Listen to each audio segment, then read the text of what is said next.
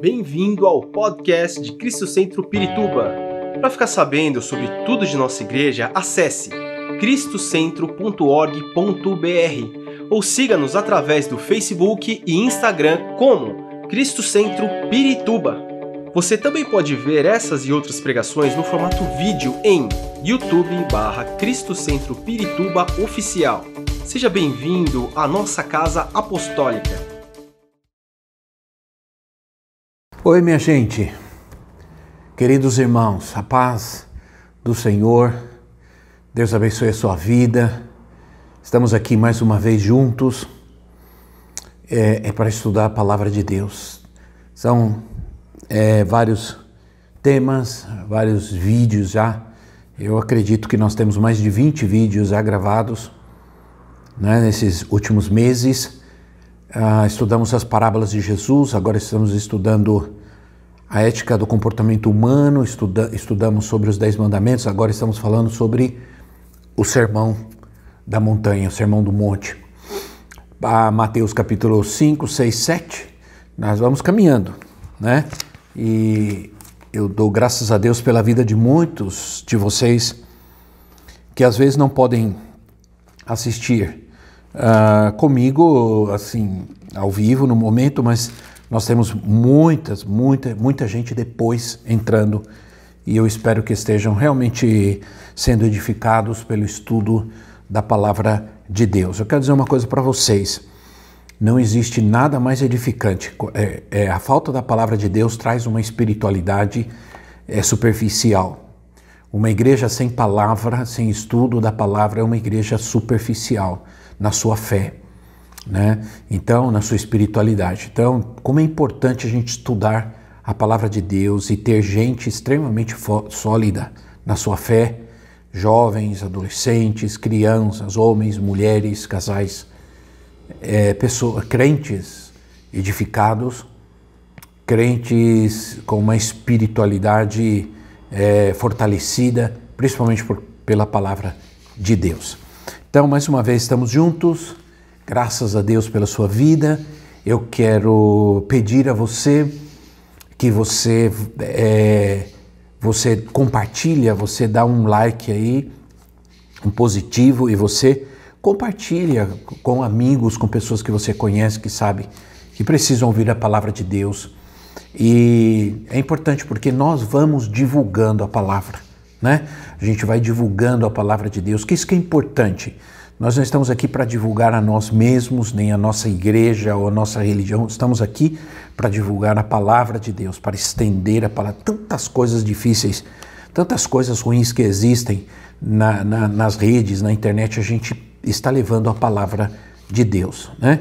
Vamos orar mais uma vez. Senhor Deus e Pai, muito obrigado por mais um dia de vida que o Senhor nos concede. Muito, muito obrigado, Senhor, por uma oportunidade mais que temos de estudar a tua palavra, de poder est estar juntos com os meus irmãos, estudando a tua palavra, Senhor. Meu Deus, é, mais uma vez eu peço a tua graça, a tua sabedoria, o entendimento, ó Deus, ilumina-nos, Senhor, ilumina o nosso entendimento, Pai, para que a gente possa entender a mensagem que o Senhor tem para nós, a tua palavra viva, poderosa, eficaz.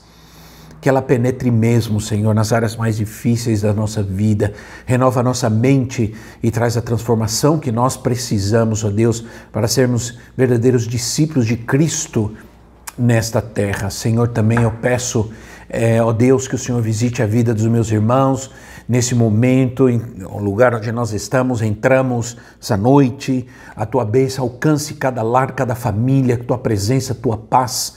Te dou graça, Senhor, porque todo o esforço que fazemos cada semana para poder estarmos juntos vale a pena, Senhor, para poder entrar e edificar vidas e famílias e poder entrar em casas e em lugares, ó oh Deus, difíceis e levar a tua palavra, o teu poder, a tua glória, a tua presença a tua paz. Muito obrigado, Senhor, por este momento. Te agradecemos, te louvamos, te exaltamos em nome de Jesus Cristo. Oramos. Amém e amém, Senhor. Muito bem, meus irmãos. Vamos seguir adiante, né? Com alegria, porque para mim é sempre uma alegria estudar a palavra de Deus, né? Estou muito contente, estou muito feliz com o que Deus está fazendo, com a bênção dele, com a provisão dele sobre a nossa vida, como Deus tem nos abençoado como igreja, como famílias. Estou muito agradecido ao Senhor. A bondade do Senhor tem sido imensa nesses tempos tão difíceis que nós estamos vivendo. Muito bem, é, vamos seguir. Terminamos, né? É, Mateus capítulo 6, perdão, falando sobre os tesouros do céu, as questões, a questão das riquezas, né? É, sobre a questão é, também de não colocar o coração nas riquezas e tudo mais. Hoje nós vamos terminar o capítulo 6 e vamos começar o capítulo 7. Provavelmente vamos terminar só na próxima quinta-feira o capítulo 7 e terminamos esse estudo sobre o Sermão da Montanha. E vamos partir para um outro tema. Uh, e também estamos planejando que o nosso culto, que esse tempo de estudo bíblico, de estudo da palavra, seja também presencial lá na igreja. Também vamos continuar pela internet, mas que também ele possa ser presencial. Muito bem, vamos continuar. Mateus capítulo 6 Vamos ver do versículo 25 ao versículo 34, Mateus 20, é, 6, 25 a 34. As preocupações da vida. Portanto, eu lhes digo: não se preocupem com as suas próprias vidas, quanto ao que comer ou beber, nem com os seus próprios corpos, quanto ao que vestir. Não é a vida mais importante do que a comida? E o corpo mais importante do que a roupa? Observem as aves do céu. Não semeiam, nem colhem, nem armazenam em celeiros, contudo o Pai Celestial as alimenta. Não têm vocês muito mais valor do que elas? Quem de vocês, por mais que se preocupe, pode acrescentar uma hora que seja à sua vida? Por que vocês se preocupam com as roupas? Vejam como crescem os lírios do campo. Eles não trabalham nem tecem, nem tecem. Contudo, eu lhes digo que nem Salomão, em todo o seu esplendor, vestiu-se como um deles. Se Deus veste assim a erva do campo, que hoje existe e amanhã é lançada ao fogo, não vestirá muito mais a vocês, homens de pequena fé? Portanto, não se preocupem dizendo: que vamos comer, ou que vamos beber, ou que vamos vestir, pois os pagãos é quem correm atrás dessas coisas, mas o Pai Celestial sabe que vocês precisam delas. Busquem, pois, em primeiro lugar, o reino de Deus e a sua justiça, e todas essas coisas lhes serão acrescentadas. Portanto, não se preocupem com amanhã, pois o amanhã se preocupa preocupará consigo mesmo. Basta a cada dia o seu próprio mal. A questão da ansiedade é, na verdade, irmãos, uma questão de ambição. Por quê? Porque a expressão, a expressão, portanto, eu digo, é, na João Ferreira de Almeida diz, por isso, né? Começa assim, é, é por isso, Quer dizer que esse verso, versículo 25, está ligado ao assunto, do, ao, ao tema anterior, né? É, que é a questão de servir a Deus ou a mamão, servir a Deus ou as riquezas, a questão da ambição, da, da, da ansiedade gerada pelas riquezas. Né? Então, Jesus considerou que todo ser humano busca alguma coisa. É normal, é natural na vida do ser humano buscar alguma coisa. É, é muito importante isso, né? É, não é natural que as pessoas vivam sem um alvo na vida, sem, sem buscar alguma coisa, sem nenhuma ambição, né? Uma ambição por algo. Ora, a ambição é algo que pode ser positivo e pode ser negativo. Logicamente, uma boa ambição é algo bom, a má ambição é algo mal. Podemos ter ambições em Deus, ambições em Deus e ambições por sucesso, ou dinheiro, ou por fama, riqueza, qualquer coisa assim. A ambição da pessoa é aquilo que a impele, é aquilo que a impulsiona. Por isso é importante ter boas ambições e principalmente ambições em Deus. Né?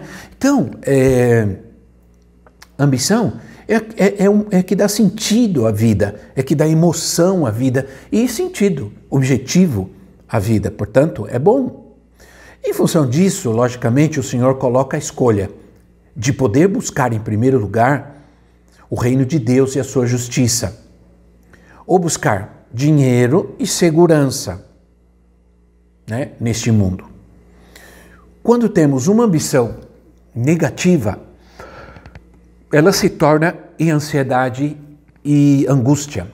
Geralmente, uma ambição negativa ela coloca um peso sobre a gente, né? E, e pode nos levar à frustração. A ansiedade gera ansiedade e pode levar à frustração. Jesus coloca então nesses versículos que nós acabamos de ler as bases para vencermos a ansiedade. Não estejais ansiosos. Ele, ele quer, ele, não, não, não se preocupem, não estejam ansiosos, né? não sejam ansiosos. Né? É, algumas versões colocam o título como a ansiedade da vida. Então, não sejam ou não estejam ansiosos. Ele coloca as bases para vencermos a ansiedade. Primeiro, ele diz assim: vejam, em primeiro lugar, a primeira base é vejam os valores, o valor real das coisas. Veja o valor real das coisas, versículo 25, né? É,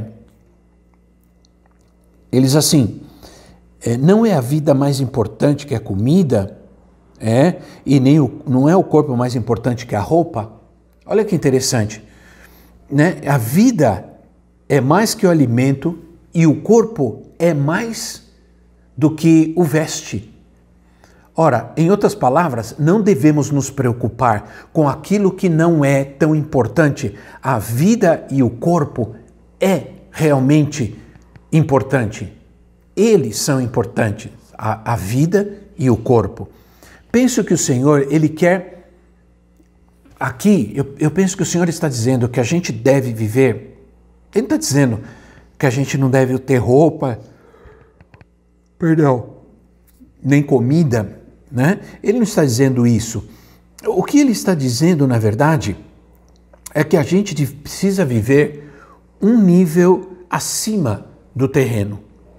Os animais é que vivem em função de comer, beber e se reproduzir é, nós precisamos transcender essas coisas, minha gente. Precisamos viver acima disso. A vida é mais do que o alimento. A vida é mais do que vestir apenas uma camisa, uma roupa de marca ou qualquer coisa assim. E o pior, lutar para isso. Viver a vida em função disso. É disso simplesmente o que o Senhor está falando. Ora, o Senhor simplesmente ele quer que a gente tenha uma atitude correta, né? Se os nossos olhos só se os olhos forem bons, vamos enxergar a vida e não o alimento. Ora, o corpo, vamos enxergar o corpo e não a roupa. A nossa visão determina a nossa prioridade. Aquilo que nós olhamos determina a nossa prioridade. Se a nossa prioridade é comida, é roupa, é bens, é isso e aquilo, nós vamos viver em função disso. Essa aqui é a realidade. Né? Então não podemos devotar nossa vida é, a nossa existência à busca do conforto e do bem-estar apenas. Não, não quer dizer que Deus não quer que a gente tenha conforto e que a gente tenha bem-estar. Não é isso do que o Senhor está falando. O Senhor está falando de prioridades e de ansiedade. Não estar ansiosos por essas coisas e não colocá-las como prioridade na nossa vida. É, é disso exatamente que ele está falando. Então, esse é o primeiro ponto. Ver, é, reconhecer o real valor das coisas. Em segundo lugar, ver o valor que nós temos para Deus. O valor que temos para Deus. Versículo 26. Observem as aves do céu. Não semeiem, nem colhem, nem armazenam em celeiros. Contudo, o Pai Celestial as alimenta. Não tem vocês muito mais valor do que elas? Ora, o segundo ponto para vencer a ansiedade, meus irmãos, é entender o valor que nós temos para Deus. Qual é o valor que nós temos para Deus? Jesus disse que nós valemos muito mais que as aves. Se Deus cuida das aves, se Deus as alimenta, quanto mais nós. Não está dizendo que nós somos mais importantes que as aves para Deus, mas aqui é uma questão de cuidado de Deus em todos os sentidos. Se Deus cuida das aves, também vai cuidar de nós. Deus já cuida das aves. Deus quer e vai cuidar de nós também. Deus não vai abandonar o cuidado das aves para cuidar de nós, nem cuidar de nós e abandonar. Não. Então, quando não compreendemos nossa importância para Deus, nós nos afogamos em ansiedade, em angústia, né? Ora, não há nada tão pequeno em nossas vidas que não seja importante para Deus. Tudo é importante para Deus. Nós somos importantes, você é importante para Deus. Ora, é tão importante entender isso, porque é, é, é entender o valor que nós temos para Deus. Não tem muito o que dizer a respeito disso, né, meus irmãos? Porque na verdade a gente esquece muitas vezes o valor que nós temos para Deus e às vezes nós somos egoístas, porque às vezes nós estamos reclamando que é, é, nós, Deus não nos está abençoando quando nós temos, nós temos muito, quando nós temos muito mais do que milhões e talvez bilhões de pessoas nesse, nessa terra não têm. Hum? Já pensou nisso? Ora, ah, esse é o, é o, é o segundo, a, a segunda base, assim. Né? Vamos ao terceiro. Reconheça a inutilidade da ansiedade. Versículo 27 diz assim: Quem de vocês, por mais que se preocupe, pode acrescentar uma hora que seja a sua vida? Quem? O terceiro argumento eh, de Jesus é que ficar ansioso não muda em nada a situação. Aliás, muda sim, até para pior, porque uma pessoa ansiosa, muitas vezes ela se desespera ou ela se precipita ou ela se desanima completamente, né? ela se anula. Não podemos acrescentar uma hora à nossa vida, nem um minuto, nem um segundo sequer nós podemos acrescentar à nossa vida com a ansiedade. Portanto, a ansiedade, ela é completamente inútil, na verdade. É, não é porque o Senhor está dizendo que nunca vamos ter ansiedade, que não devemos ter ansiedade e que não existe uma realidade. Claro, existem pessoas ansiosas, você pode estar ansioso agora, você pode estar muito ansiosa agora. E, e a ansiedade faz parte da vida porque às vezes ela tem razões reais. Né? Mas o que ele está dizendo é que, por mais que você fique ansioso, por mais que você seja ansioso, você é, você é inútil. A ansiedade ela é inútil. Ora, vamos a outro, a outro argumento do Senhor, porque aí você vai ver algo interessante. Ele diz assim, do versículo 28 a 30, é, nós vencemos a ansiedade pela fé. Ora, se ele não está considerando que, puder, que podemos ter ansiedade, ele não diria que nós podemos vencer a ansiedade. Né? Então, Jesus disse que o ansioso é um homem de pequena fé ou de fé nenhuma. Nós precisamos compreender, irmãos, que a ansiedade, muitas vezes, muitas vezes a ansiedade é pecado, quase sempre. Ansiedade, por quê? Porque ela é fruto da incredulidade. Primeiro, você não, não, não entende, não aceita que você, tem, que você é importante para Deus, e depois você vai, vai entender é, também, você não entende que Deus é provedor, que Deus cuida de você, assim como Ele cuida das aves, dos lírios do, do campo e das aves dos céus, Ele também cuida de você. É uma questão de fé. Ora, é, o incrédulo é aquele que chama Deus de mentiroso, é aquele que questiona a palavra, a promessa de Deus. Deus diz que cuida de nós, mas o incrédulo ansioso pensa que Deus mente e que Deus vai deixá-lo na mão. E isso agride o caráter de Deus, por isso que isso é pecado. Outro argumento do Senhor é que vencemos a ansiedade conhecendo a Deus como Pai. Versículo 31 diz assim: Pois Versículo 31. Portanto, não se preocupe dizendo o que vamos comer, o que vamos beber, o que vamos vestir, pois os pagãos é que correm atrás dessas coisas. Mas o Pai Celestial sabe que vocês precisam delas. O Pai Celestial. É, é precisamente no Sermão do Monte que Jesus, nos, é, que Jesus nos revela Deus como Pai.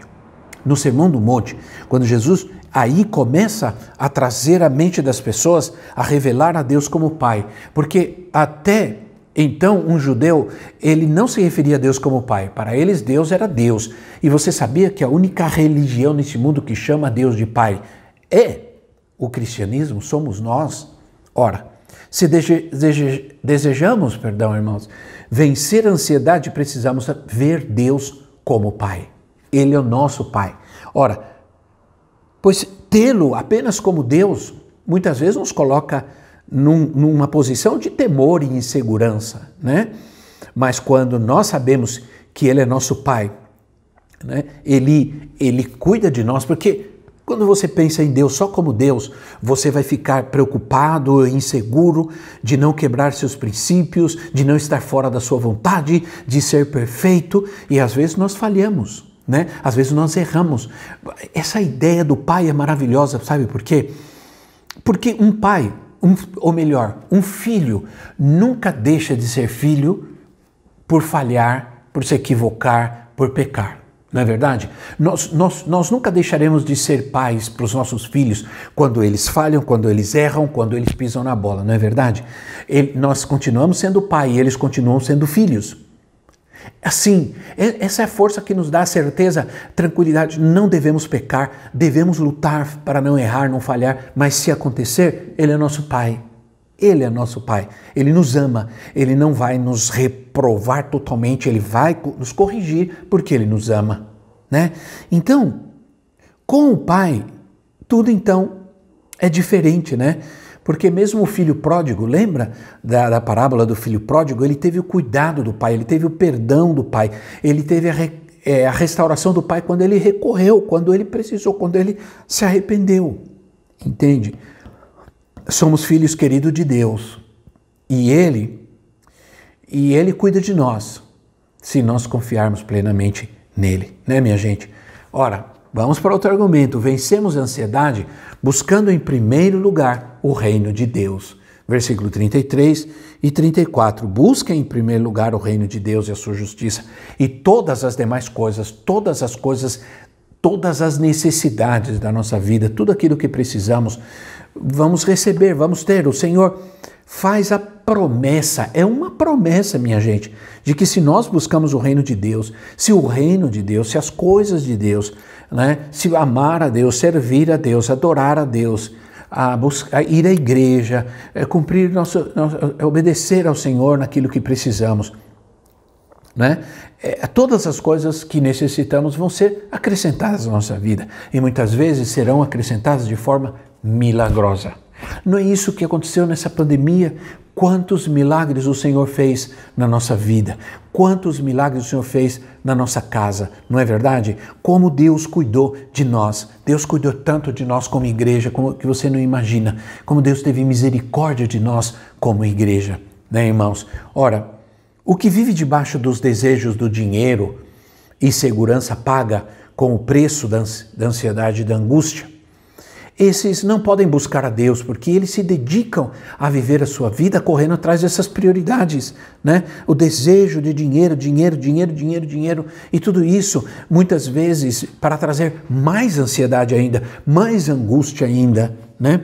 A palavra de Deus diz lá em Eclesiastes que o rico, o seu dinheiro não deixa dormir, mas doce é o sono do trabalhador. Né? Olha só, o rico, o seu dinheiro não deixa dormir. Por quê? Por causa da ansiedade, porque o próprio Eclesiastes diz: aquele que tem sempre quer ter mais. Ora, minha gente, pois enquanto aquele que busca o reino de Deus, ele encontra a libertação da ansiedade, né? Pois nós vivemos a providência de Deus, cuidado de Deus, Deus sustenta as nossas vidas e Deus supre, supre tudo. Não é muito bom? Talvez tenha alguém me diz, tenha alguém me dizendo: "Ah, mas todo mundo tem, todo mundo tem trabalho, todo o ímpio também tem trabalho, compra carro e vive Ótimo, mas nós temos o privilégio de dizer que Deus cuida de nós e que o que nós temos foi Deus que nos deu, Deus que supriu. Não é isso maravilhoso? Ora, o Senhor diz que temos que buscar o reino e a justiça. O reino é tudo aquilo que está relacionado às coisas de Deus, às coisas espirituais e também à igreja. o serviço a Deus, a obediência, porque onde está o reino de Deus, aí Cristo governa. Se o reino de Deus está na minha casa, Cristo governa, né? Não governa a mentira, não governa o pecado, não governa o engano, não governa a crítica, a malícia, o orgulho. Cristo governa. Né? Buscar o reino é buscar ser qualificado para reinar, para estar com Cristo, para ter, ter a Cristo como Senhor governando a nossa vida. Ora, também o reino de Deus aqui se refere àquela esfera, aquele esfera de alegria, de paz, de cuidado de Deus, que tira toda a ansiedade da nossa vida, que cuida de nós. Buscar o reino de Deus é, é é a paz que guarda o nosso coração, sabe por quê? Lá em Romanos 14, 17, e Romanos 14, 17 é um texto muito conhecido que diz assim: O reino de Deus não é comida nem bebida, mas é justiça e paz e alegria no Espírito Santo. Esse é o reino de Deus. Não é comida nem bebida, mas justiça, paz né? e alegria no Espírito Santo. É, a, a, a, palavra de Deus diz também em Eclesiastes ou em Provérbios, não me, me lembro, de que é melhor ter um pouco com paz do que ter muito com tribulação. Né? Entenda isso. É importante ter paz. A paz muitas vezes é a maior riqueza que nós precisamos ter. E muita gente que tem muito dinheiro não tem paz. E muita gente que não tem nada tem paz. Né?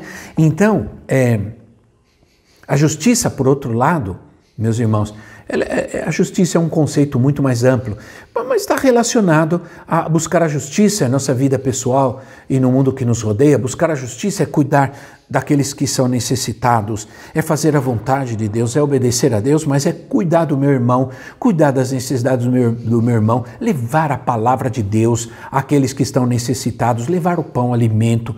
Essa é a prática da justiça de Deus, né? Ora, o Senhor deseja acrescentar todas as coisas em nossa vida. É, olha, irmãos, não é, é, que a gente não que a gente não quer, não, não pode querer ter um carro melhor, uma casa espaçosa, uma casa melhor né? ou que a gente não, não queira andar bem vestido, ou comer bem e tudo mais. Não, não é disso que o Senhor está falando. O que Ele está dizendo é que nós devemos deixar isso nas mãos de Deus. Eu vou cuidar das coisas de Deus, eu vou seguir o Senhor, eu vou buscar o reino de Deus e Ele vai cuidar de tudo que é meu.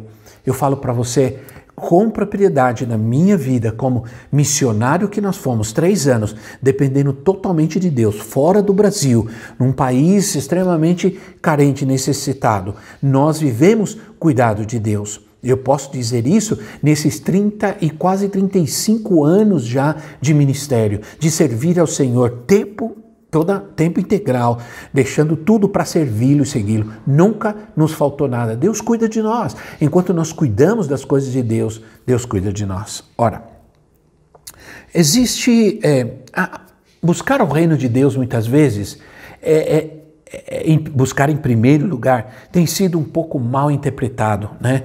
É, muitas vezes no decorrer da história. Existem três compreensões erradas que a gente precisa evitar com relação a buscar em primeiro lugar o reino de Deus. Primeiro, os crentes, eles não estão isentos por causa disso de ganhar a própria vida. Isso é, nós não podemos ficar sentados dizendo: ah, eu vou orar, vou para a igreja, orar, vou para a igreja trabalhar todo dia e, é, e, e Deus proverá. Não. Ficar sem fazer nada. Não. Né? Podemos ficar sentados esperando que Deus Deus vai prover porque eu estou buscando o reino de Deus, eu estou orando, estou jejuando, estou servindo e Deus. Não, nós temos que trabalhar. Paulo disse que quem não trabalha também não coma. O apóstolo Paulo disse em 2 Tessalonicenses 3, 10: Quem não trabalha, não coma. Né? Então, é, irmãos, é, esse é o primeiro ponto que nós temos que tomar cuidado. Não funciona assim, ficar esperando que caia do céu sem fazer nada. Não, não é? Nós temos que trabalhar, fazer a nossa parte. Ora, os crentes não estão isentos da, da responsabilidade para com os outros. Outro ponto importante: Deus espera que ajudemos o nosso irmão né? que a gente seja instrumento da provisão de, de, de da provisão da vida para outros também, para prover para aqueles que têm necessidade, para prover para aqueles que sofrem. Isso é, é, é, é, é chamado de Deus, isso é obrigação nossa, então não nos isenta de forma nenhuma. né? Também buscar em primeiro lugar o reino de Deus não nos isenta de sermos prudentes e precavidos. Usar, por exemplo, usar um colete salva-vidas num barco no meio do mar numa tempestade é uma questão, é, é uma questão de, de, de prudência né? e, e não de incredulidade. É uma questão de prudência, não de incredulidade. Não é errado fazer, por exemplo, eu confio que Deus cuida da minha casa, que Deus guarda, que Deus coloca um guarda à porta, que Deus vigia, né? que os seus anjos estão acampados para guardar-nos e proteger-nos, mas eu preciso trancar a porta. Não posso deixar as portas, janelas abertas o dia inteiro, a noite inteira e dizer, não, eu tenho que ser precavido, previdente. Entende, gente? Então, então não é errado você fazer uma previsão, uma aposentadoria para velhice, você fazer um seguro. Não, o errado é andar ansioso e desesperados e colocar o coração no dinheiro, nas coisas da vida, nos bens, porque, irmãos, que adianta você ter 300 casas, você vai só poder viver em uma. Que adianta você ter tantas coisas? Não é? O importante é poder usufruir da vida que Deus nos dá. Outra coisa, os, os crentes não estão isentos de dificuldades. Quem já não passou em dificuldades aqui, não é verdade? Quem de nós já não passamos por lutas, por necessidades grandes, grandes, terríveis, né? Estar livre de preocupação não é estar livre de dificuldades. Vamos ter dificuldades, lutas na nossa vida. Quantas vezes no campo missionário nós não tínhamos um centavo? Vivíamos pela fé, morávamos num, numa, num, lugar, numa base missionária, não tínhamos nada, vivíamos, dependíamos completamente daquilo que davam para eles e nós. E quantas vezes nós passamos dificuldade, não passamos fome, mas passamos dificuldades. Embora Deus é, ele cuida da erva do campo, os lírios do campo, eles, eles morrem, eles, eles vão ser jogados no fogo um dia, etc. Nenhum pardal cai sem a permissão de Deus, mas os pardais caem e são mortos, entende? Então, Jesus disse: basta cada dia seu próprio mal. Portanto, nós vamos ter problemas.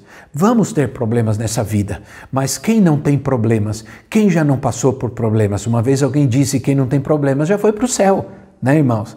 Então, a ênfase é que tudo acontece pela permissão do Pai Celestial. Ele cuida de nós em meio, muitas vezes, àquilo que nós não entendemos e às vezes é tão difícil para nós, ele continua cuidando de nós. Muito bem. Isso eu termino esse ponto é, é, é, é, um tema emocionante, né, irmãos? É muito emocionante falar sobre isso. Eu posso dizer para você com toda a propriedade quantas vezes Deus proveu na nossa vida nesses 35 anos que nós o servimos totalmente, que nós o servimos totalmente. Né? É, nunca nos faltou nada e temos milagres tremendos de Deus, da sua preciosa bondade, fidelidade e misericórdia. Muito bem. Vamos seguir adiante no próximo ponto. Vamos entrar agora no capítulo 7. Infelizmente o nosso tempo é tão curto, né? Nós não podemos, é, nós não podemos realmente é, é, analisar mais profundamente cada ponto desse. É, requer, requeriria realmente estudar com mais profundidade, né? com mais propriedade, mas infelizmente o tempo que nós temos é, não nos permite sigamos. Eu creio que um, um, estudo presencial, e se você acha que sim, escreve aí que você acha que realmente um, um, a, um estudo bíblico presencial nos daria mais tempo, mais oportunidades. Né? Capítulo 7, Mateus capítulo 7. O Sermão do Monte termina no capítulo 7, no versículo 28. Ok? Capítulo 7, do versículo 1 ao versículo 6, fala sobre o julgamento ao próximo. Não julguem, para que vocês não sejam julgados. Pois da mesma forma que julgarem, vocês serão julgados, e a medida que usarem também será usada para medir vocês. Por que você repara no cisco que está no olho do seu irmão e não se dá conta da viga que está em seu próprio olho? Como você pode dizer ao seu irmão: Deixe-me tirar o cisco do seu olho, quando há uma viga no seu? Hipócrita, Tire primeiro a figa do seu olho, e então você verá claramente para tirar o cisco do olho do seu irmão. Não deem o que é sagrado aos cães, nem atirem suas pérolas aos porcos. Caso contrário, estes as pisarão e aqueles, voltando-se contra vocês, os despedaçarão. Antes de falarmos sobre o julgamento, seria bom a gente falar sobre o que não é julgamento, porque às vezes a gente sempre fica dizendo: não, você não pode julgar, você está me julgando, você não pode julgar. Quem disse que a gente não pode julgar? Hum? Ora, muitas pessoas pensam que jamais a gente vai poder emitir opiniões a respeito de alguma coisa ou de alguma pessoa, ou às vezes creem que toda exortação ou qualquer análise que se faça de uma situação é um tipo de julgamento. Isso é um equívoco. Né? Julgar é diferente de ter discernimento espiritual. Isso é verdade. Embora o Senhor eh, disse eh, lá em João, capítulo 12, versículo 47, Jesus disse, eh, João 12, 47 diz assim: Se alguém ouve as minhas palavras e não lhes obedece, eu não o julgo, pois não vim para julgar o mundo, mas vim para salvá-lo. Olha o que Jesus diz. Jesus disse: Eu não vim para julgar o mundo. O mundo está cheio de pecado, de erro. O mundo é rebelde contra Deus, desobediente contra Deus. Mas Deus não veio julgar, veio salvar o mundo. Né? Ele chamou os fariseus de hipócritas. Ele veio salvar o mundo, mas ele chamou os fariseus de hipócritas. Paulo chama os cristãos de Coríntios de carnais, de crianças em Cristo. Né? É, é, é, e ele faz outras declarações fortes. Jesus também faz aos chama os, os fariseus de hipócritas, mas ele também chama os fariseus de sepulcros caiados e tudo. Né? Agora, ele exortou a não julgar. Exortou a não julgar, isso é, o apóstolo Paulo. Ele diz assim, lá em 1 de Coríntios capítulo 4, versículo 5. 1 de Coríntios 4, 5, ele diz assim: Portanto, não julguem nada antes da hora devida. Esperem até que o Senhor venha. Ele trará à luz o que está oculto nas trevas e manifestará as intenções dos corações. Nessa ocasião, cada um receberá de Deus a sua aprovação. É, no, o, o, um outro texto, creio que de 1 de Coríntios também, 2,15, diz assim: Porém, um homem espiritual julga todas as coisas, mas ele mesmo não é julgado por ninguém. Então, eh, em João capítulo 7, versículo 20, 24, João 7, 24, Jesus coloca, Jesus estabelece o padrão, né? O, é, o, o, ele coloca o padrão de julgamento. João capítulo 7, versículo 24, ele diz assim: Não julguem apenas pela aparência, mas façam julgamentos justos. Olha só, vou repetir para você: não julguem apenas pela aparência, mas façam julgamentos justos. Então, minha gente, né? Ora, não devemos julgar segundo aparência. Sabe por quê? Porque a gente não conhece muitas vezes profundamente a situação. As pessoas às vezes julgam alguém mas não, às vezes não julgam a nós, mas não conhecem o outro lado, mas não conhecem o nosso lado. Então você, quando você faz isso, você está julgando pela aparência. E o Senhor disse: não julguem pela aparência. A gente só pode julgar realmente, justamente, quando a gente conhece profundamente a situação. Entende? Então, devemos julgar segundo a reta justiça. O Senhor espera que julguemos da forma correta, e julgar da forma correta é isso. Então, eu não julgo ninguém se eu não conheço profundamente a história. Se eu conheço apenas um lado da história, existe um outro lado. E eu posso me decepcionar ao descobrir o outro lado. Né? Então, não julguei segundo a aparência, e sim pela reta justiça, disse o Senhor. Julgar é atuar como juiz. Não podemos agir como juízes, Porque às vezes o juiz, ele não pode exercer misericórdia, embora ele conheça toda a situação, embora ele analise toda a situação, ele pergunta para um, o julgamento é isso. Um julgamento, um tribunal, ouve as duas partes, porque aquelas pessoas que vão julgar, os juízes, eles precisam ter o conhecimento de todas as partes para poder fazer um julgamento justo, um julgamento correto, né? Então, julgar se é, não podemos atuar como juiz, julgar é ser crítico. É ser crítico. Muitas ações, irmãos, elas estão muito próximas do pecado, nós precisamos tomar cuidado. E a, e, e a crítica é, é, nos aproxima demais do pecado, sabe? É, assim como a ira, por exemplo.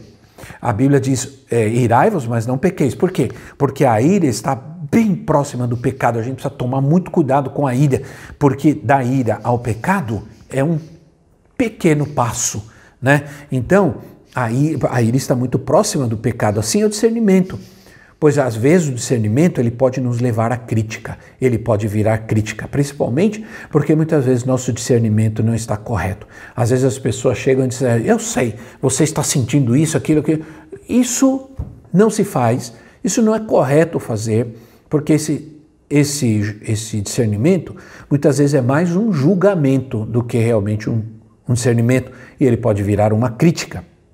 Né? Então, Romanos capítulo 14, versículo 13 e 14, Romanos 14, 13 e 14, o apóstolo Paulo diz assim: Portanto, deixemos de julgar uns aos outros. Em vez disso, façamos o propósito de não colocar pedra de tropeço, o obstáculo no caminho do irmão, como alguém que está no Senhor Jesus. Tenha plena convicção de que nenhum alimento é por si mesmo impuro, a não ser para quem assim o considere, para ele é impuro. Ah, Tiago 4,12 diz assim: há apenas um legislador e juiz, aquele que pode salvar e destruir. Mas quem é você para julgar o seu próximo? Infelizmente, irmãos, as pessoas vivem, vivem, vivem, vivem julgando. Julgam nossas atitudes, julgam as nossas decisões. Ah, nós como pastores, às vezes as pessoas não sabem o que está passando, não, está, não sabem o que realmente está ocorrendo. E aí está o conflito, a situação, e julgam a gente muitas vezes, julgam a nossa atitude, o nosso coração, pensando que sabem realmente é, a situação. Ora, com a medida que nós medirmos, seremos medidos. No verso, Jesus mostra o princípio da semeadura e da ceifa. Existem, no versículo 2 ele diz, né? Pois a mesma forma que julgarem, vocês serão julgados, e a medida que usarem também será usada para medir vocês. Ora, existem leis de semeadura, irmãos. Não é? É, é, aqui está o princípio da semeadura. Tudo que o homem semear, isso ele colherá. Você semeia e colhe. Isso é uma lei natural que ocorre também em todas as áreas da nossa vida. Existem leis de semeadura e não há acepção nenhuma de pessoas para isso. Ora, então, entenda algumas coisas com relação a isso. Em primeiro lugar, sempre colheremos a mesma coisa, a mesma espécie daquilo que semeamos. Ninguém vai semear é, é, laranja e colher banana. Não. Ninguém vai colher banana e plantar, semear banana e colher uva. Não. Você semeou uma coisa, colhe a mesma coisa. Mesma natureza. Ora, se você semeia mentira, vai colher mentira. Semeia crítica, vai colher crítica. Cuidado. Sempre colhemos mais do que semeamos. Isso também é uma lei natural que pode ocorrer naquilo que fazemos e vivemos. Nunca colhemos na hora em que semeamos. Não. Pode ser que passe um tempo, mas vai acontecer. Sempre entre a semeadura e a colheita existe um tempo. Às vezes o tempo é um pouco mais largo, um pouco mais curto, mas existe um tempo. Assim ocorre também nas coisas na naturais. Podemos arrancar uma semente que já foi semeada antes dela germinar. Podemos? Claro. Agora, por que, que nós julgamos? Né? Por que nós julgamos? Eu quero dizer coisa, algumas coisas com você com relação a isso. Primeiro, o crítico, quase sempre, quase totalmente sempre, é um hipócrita. E Jesus disse isso. Ele tem uma trave no seu olho, no seu próprio olho, mas ele quer tirar o cisco no olho do seu irmão. Não é uma hipocrisia maior do que essa?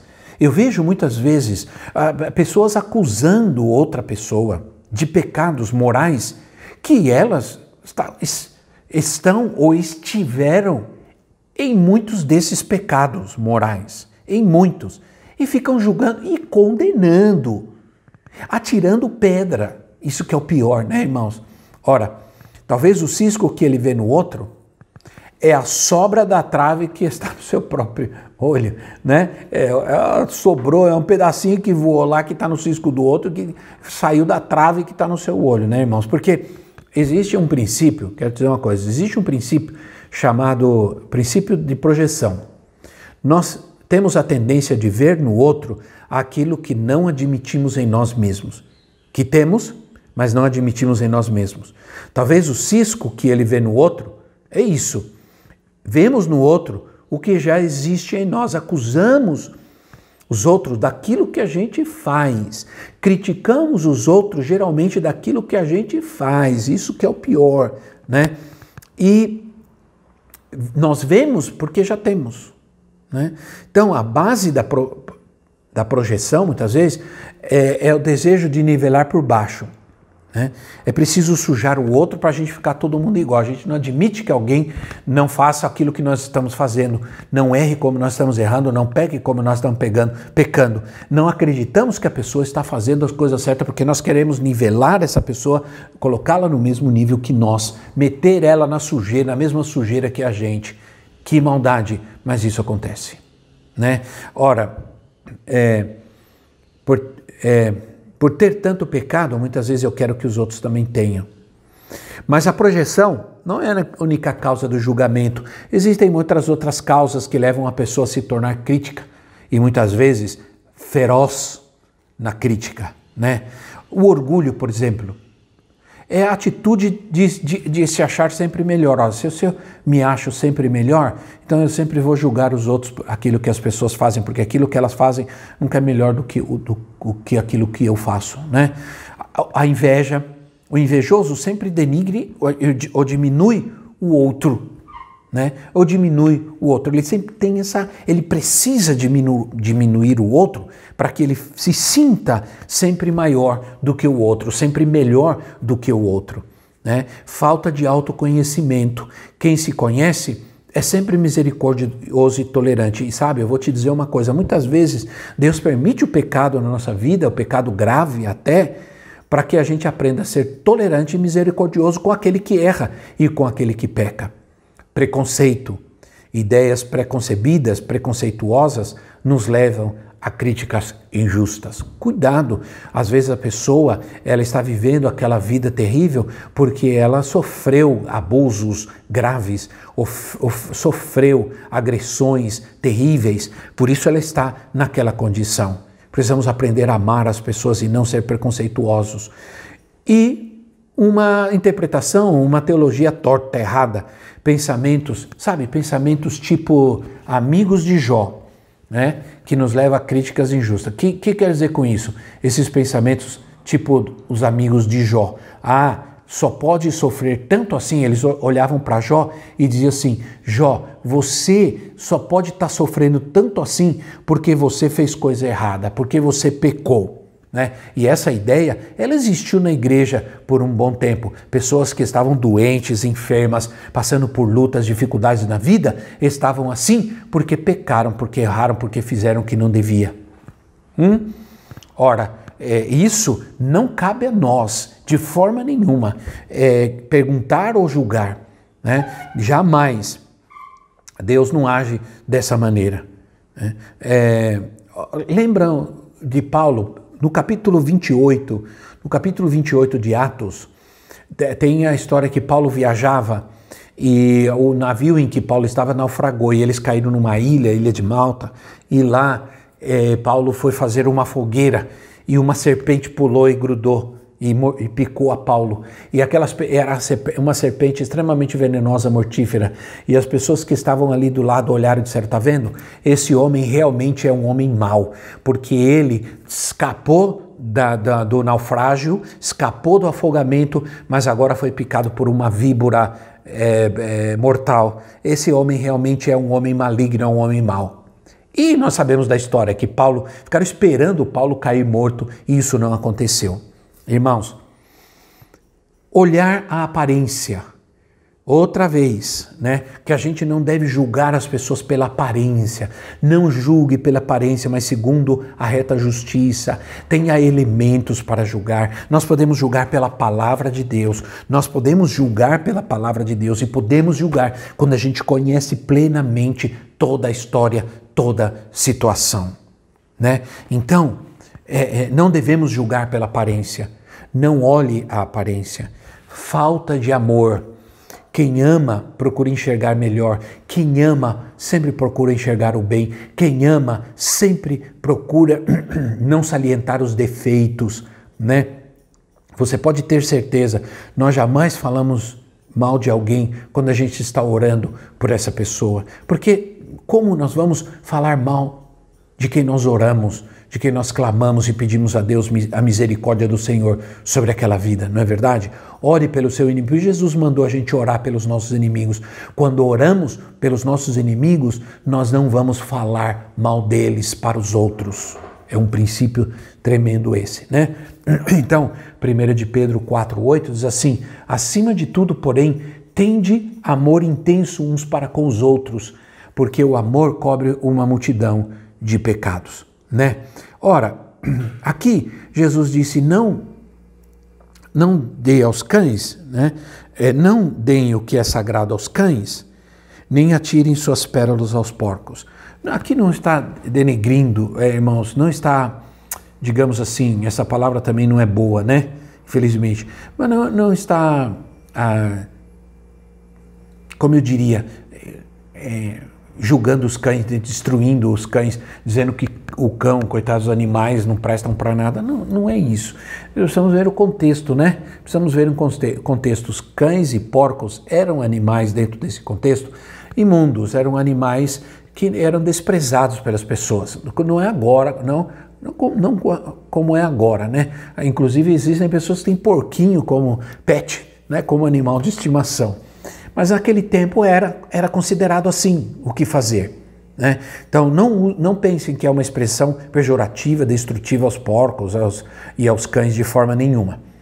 Mas aqui é, na verdade, uma alegoria. Os cães, ah, se você observar uma coisa, os cães e os porcos aqui são pessoas, essa que é a verdade, são pessoas. São aqueles mencionados em 2 de Pedro 2, 21 e 22, 2 de Pedro 2, 21 e 22, que diz assim, Teria sido melhor que não tivesse conhecido o caminho da justiça, do que depois de o terem conhecido, voltarem as costas para o santo mandamento que lhes foi transmitido. Confirma-se neles o que é verdadeiro provérbio: o cão voltou ao seu vômito e ainda a porca lavada voltou a revolver-se na lama. Aqui o que está falando, e o pior de tudo, é que está falando é, na palavra de Deus. Já disse a vocês que os porcos são os porcos e os cães são animais imundos. Então, os cães apontam para aqueles que. E, e, e, a porca, o porco os cães apontam para aqueles que já conheciam a doutrina, que já conhecem a palavra de Deus, mas não possuem essa realidade. Né? É, olha, Filipenses 3,2. Filipenses 3,2, Paulo diz assim: cuidado com os cães, cuidado com esses que praticam o mal, cuidado com a falsa circuncisão, cuidado. Então são pessoas, cuidado com aqueles que praticam o mal. Fora ficam os cães os que praticam feitiçaria, os que cometem imoralidades sexuais, os assassinos, os idólatras e todos que amam e praticam a mentira. Apocalipse 29, 15. Fora os cães.